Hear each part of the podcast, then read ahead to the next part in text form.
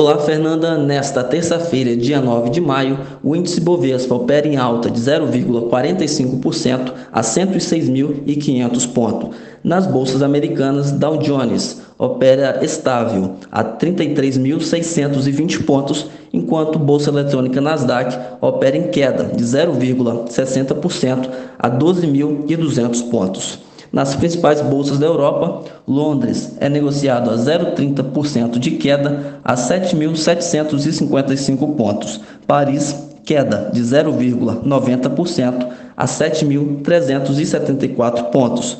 Enquanto a Alemanha, queda de 0,30% a 15.905 pontos. No mercado de moedas, o euro é negociado a R$ 5,49, variação negativa de 0,40%. E o dólar comercial, R$ 5,00, variação negativa de 0,005%. Poupança com aniversário hoje, 0,65%. Matheus Caldeiras para a CBN.